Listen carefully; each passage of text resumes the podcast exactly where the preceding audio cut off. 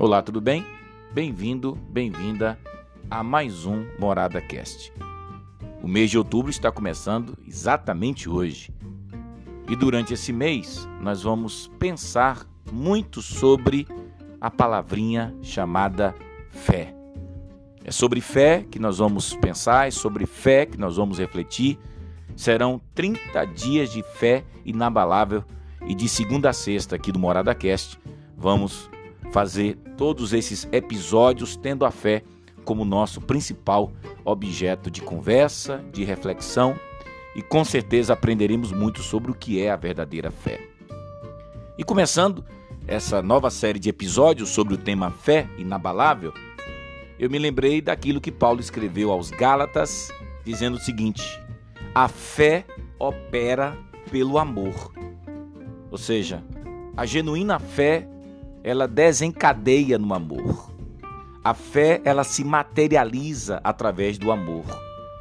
A fé profunda, profícua, genuína, sincera e verdadeira, ela se manifesta, ela ecoa, ela reverbera através do amor. Se a verdadeira fé não desembocar no amor, suspeite se essa fé de fato ela é genuína.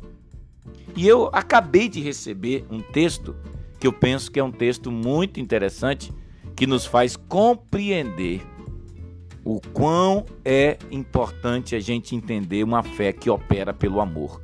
A história diz o seguinte: eu não conheço o autor, mas a história diz a corrida dos sentimentos. Observe atentamente e ouça com atenção. Era sol. Todos os sentimentos se preparavam para a grande corrida. A ansiedade chegou primeiro, não via a hora de começar. A dúvida foi a primeira a chegar, estava sempre questionando onde essa corrida ia dar. A derrota desistiu antes mesmo de começar. A alegria deu um salto à frente e disse: Vamos lá! Todos se preparavam para a largada. A tristeza pôs-se a chorar: Como vou conseguir chegar lá? A dor levou um tombo e começou a gritar. A intolerância berrou: Cale essa boca já! E a dor respondeu: Não aguento mais, eu vou parar. A coragem falou em alta voz: Vamos, amigos, todos nós podemos ganhar. A inveja logo se manifestou: Não sei para quem encorajar. A esperança pensou alto: Estamos perto de chegar. O amor, sempre quietinho, observando tudo, resolveu falar. O que acham de todos juntos darmos as mãos e pararmos de brigar? A vida é muito curta para perdermos tempo. Podemos cada momento aproveitar. E assim, todos os sentimentos deram as mãos e ganharam juntos a corrida. A dúvida que não sabia se daria certo chegou lá. A ansiedade viu que não valia a pena se desesperar. A derrota foi vencida pela esperança, a tristeza se animou com um salto da alegria, a dor foi encorajada com as palavras da coragem, a inveja foi vencida pelo amor e a esperança sempre acreditou. O mais interessante, gente, é que a gente aprende com essa história que a própria coragem nos ajuda a caminharmos mais umas milhas. A tristeza, mais uma vez, só quis nos paralisar. A intolerância não aceita nada, mas o amor. Perceba, no final de tudo, o que é que prevalece? O amor. O amor, porque a Bíblia diz que ele tudo suporta, ele acredita em tudo, ele espera todas as coisas. O amor persevera.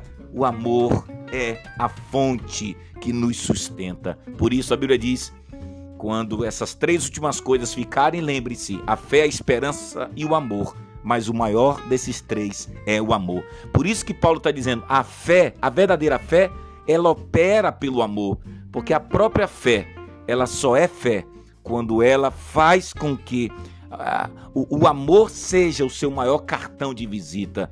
Porque se você acredita em Jesus, você tem que acreditar que, sendo Jesus o autor e consumador da nossa fé, a melhor forma de Jesus ter se revelado como esse Deus que se torna o objeto da nossa fé é manifestando o seu amor, o amor que é capaz de sustentar tudo. E uma fé que não opera pelo amor é uma fé frágil, oscilante, que não suporta as durezas da vida, as contingências da vida, mas uma fé que opera pelo amor. É uma fé inabalável, que persevera, que resiste, que é resiliente, que é perseverante. Uma fé que acredita até o fim que todas as coisas são possíveis para Deus. Uma fé que é capaz de enxergar no absurdo um verdadeiro milagre. Pensa sobre isso.